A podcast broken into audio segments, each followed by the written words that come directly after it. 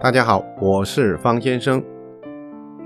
举手扬沙欲塞宇宙，立竿见影可测地周。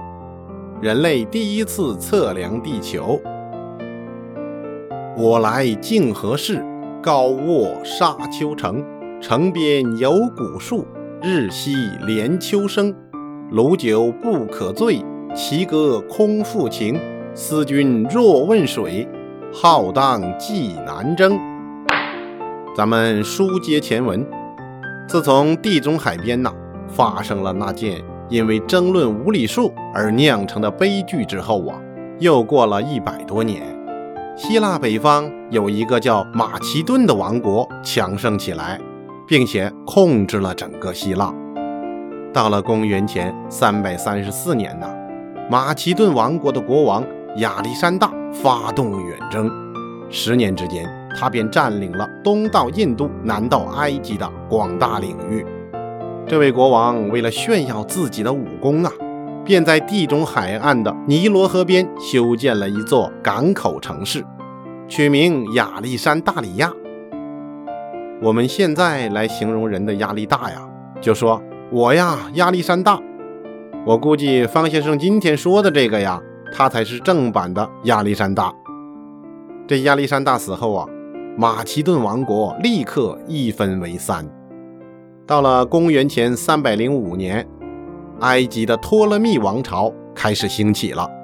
国王托勒密一世大力的拓展城市，网络人才，很快呀，就使他这里成为了当时世界上最大的城市和科学中心。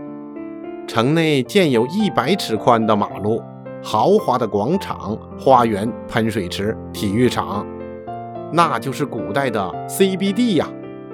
而且呀，他还建了一个亚历山大里亚博物院，包括图书馆、动物园、植物园、研究院。当时就差建一个科技馆了。其中啊，这图书馆藏有希腊和东方的经典书达七十多万卷。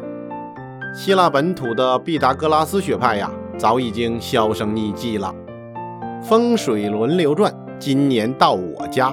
这个时候啊，希腊和东方的许多著名的科学家，像欧几里得这些人呐，都集聚在这亚历山大里亚。话说这天，落日的余晖刚刚消失在远处的海面，亚历山大里亚港外呀。有一个壮丽的灯塔，便发出耀眼的光芒。这个灯塔呀，就是古代的七大奇观之一。八根花岗岩石的圆柱支撑着巨大的圆顶，顶端有一座七米高的海神波塞冬的雕像。这波塞冬是谁呀？他就是宙斯的哥哥呀。圆顶下面是一团熊熊的大火，火后面呢，矗立着一个大铜镜子。将火光反射的特别明亮。随着这个灯塔的点燃，整个城市也闪烁着万家灯火，街道上车辆如梭，港湾里船尾如林，来来往往的人们呐，到戏院里去看戏，到体育馆去看决斗。有的听众可能说了，怎么体育馆里有人决斗吗？这个决呀，就是角，圆角分的角。不是两点水的绝哟，它呀是一种表演，是一种野蛮的娱乐。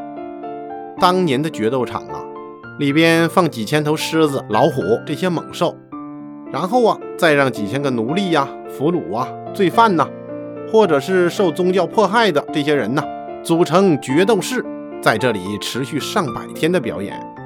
演出的时候啊，猛兽从圈里边放出来，人呢？也被驱赶到赛场的赛台上，这兽它要吃人呐，人就要搏斗啊，所以呀，人生还的特别少，残酷异常，惨绝人寰呐。有时候也搞人和人之间的决斗，那是更加残忍吧。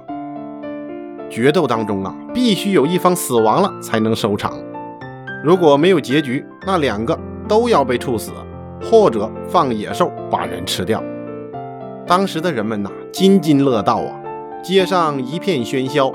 听众朋友，你是不是又见证了人们野蛮的一面呢？在人类的历史上啊，这样的例子很多。随着人类文明的不断发展，才有了平等祥和的人类文明。且说呀，在离城稍远的一片海滩上，有两个人平躺在海滩上面。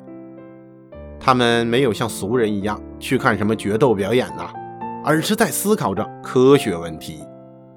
就是他们推动了科学的发展。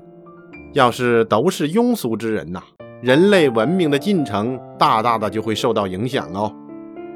这两个人呐，一个是阿基米德，他呀是从地中海彼岸的西西里岛来这里留学的。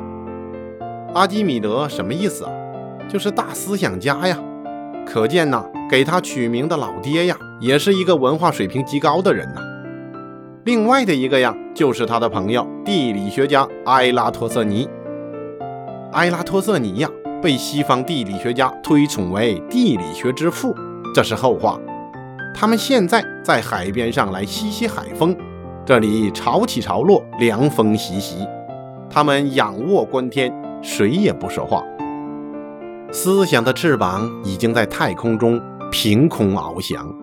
突然，阿基米德一咕噜爬了起来，飞起一脚踹醒了快要睡着了的埃拉托瑟尼，手里托着一把沙子，大声地说：“老艾，你说这一把沙子有多少粒？大概有七八千、一万粒吧。这片海滩上的沙子有多少粒？这个说不清楚啊。”阿基米德跳了起来。双手捧起沙子，扬向天空。你是风儿，我是沙，一直飞跃到天涯。喂，老艾，老艾，你醒醒！问你个问题哈，让它塞满整个宇宙，把地球啊、月亮啊、太阳啊、金木水火土星啊，统统的都埋起来，一共要多少粒沙子啊？啊！艾拉托瑟尼也一咕噜爬了起来，惊得都说不出话来了。半天，他才开始回答：“那不可能啊，不可能！亲爱的老阿呀，你今天出来之前是不是没有吃药啊？你永远也算不出来呀。那我就算一个给你看看。我不信。好，三天后我们约定在这里见面。”阿基米德说完，挥手自兹去，萧萧斑马鸣。埃拉托瑟尼的担心不是没有道理的。当时世界上还没有发明方便的阿拉伯数字，希腊人呐，用他们的二十四个希腊字母分成了几组，分别代表个十百千到一万，那就是最大的数了，再大就没有办法表示了。这希腊字母啊，自然科学领域里面大量引用。听众朋友，你一定听说过阿尔法呀、贝塔呀、西塔呀、西格玛呀，我们知道啊。这英文字母它是源于拉丁字母的，那拉丁字母它源于希腊字母。你仔细看看，英文的字母和希腊字母是不是有点像啊？一般的人就没有办法计算了，这数也太大了呀。但是阿基米德他不是一般人呐，他能想出这么怪的题目，就一定能找到好办法。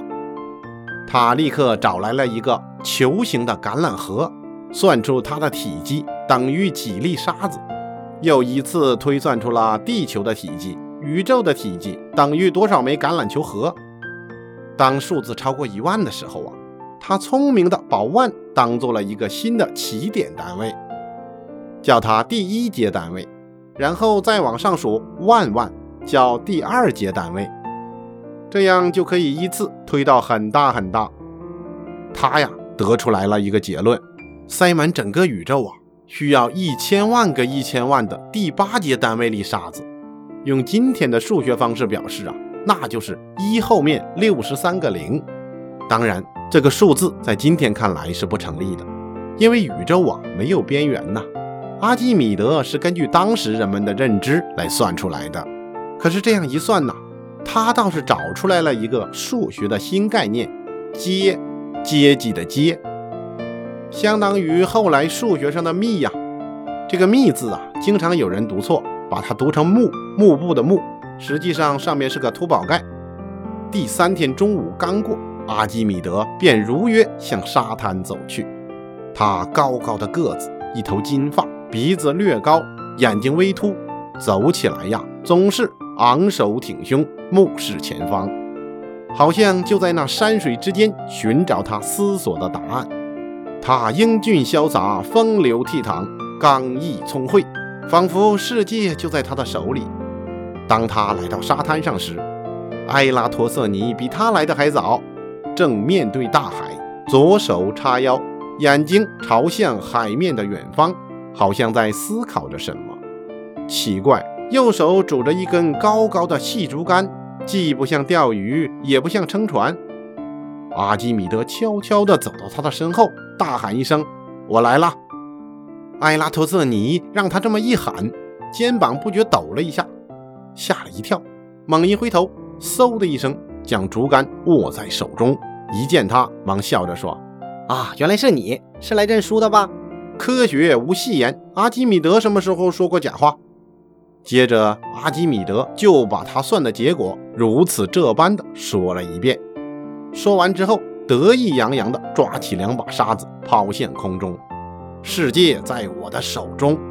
不料艾拉托瑟尼并不以为然，他将竹竿往地上一插，说：“你能知道宇宙装得下多少粒沙子？你可知道地球的周长有多少啊？”这下啊，倒把阿基米德问住了。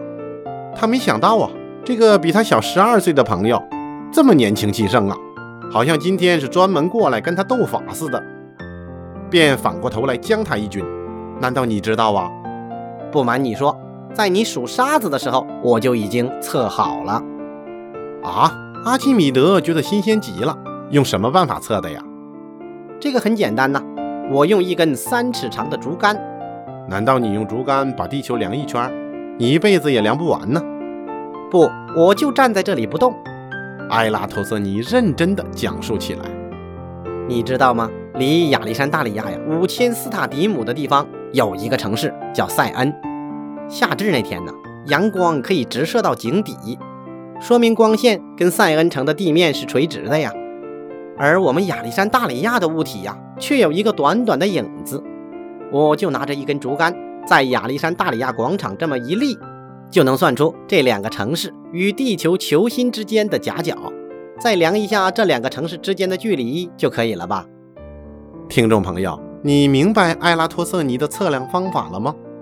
现在我们知道，地球是两极稍扁、赤道略鼓的椭球体，但是在那个年代呀，能够认清这地球是个球就不错了呀。这里你可以想象一下，地球的最大横切面是接近圆形的。这阳光啊，射到地球上，照到圆心的线呢，就是经过塞恩的，和照到亚历山大里亚广场上的互相平行啊，两直线平行，内错角相等，就测出来了吧？埃拉托瑟尼呀，还真是够聪明的，整天研究三角、圆弧的阿基米德呀，也是心有灵犀呀，啊，这样就能推出地球的周长了，妙妙妙！他不等埃拉托瑟尼说完，就急着问：“夹角多大呀？”“七又五分之一度。”“距离有多少啊？”“五千斯塔迪姆。”“哦，那地球的周长就是二十五万斯塔迪姆了。”阿基米德说的这个数字啊，折合成现在的算法，那就是四万公里，与我们近代测量的数字啊，就差一百多公里。阿基米德，你这个脑袋可真厉害呀！艾拉托瑟尼大声说道：“要不咱们怎么说这阿基米德他了不起呢？后世称他为数学之父啊！”两人四目相对，仰天长啸。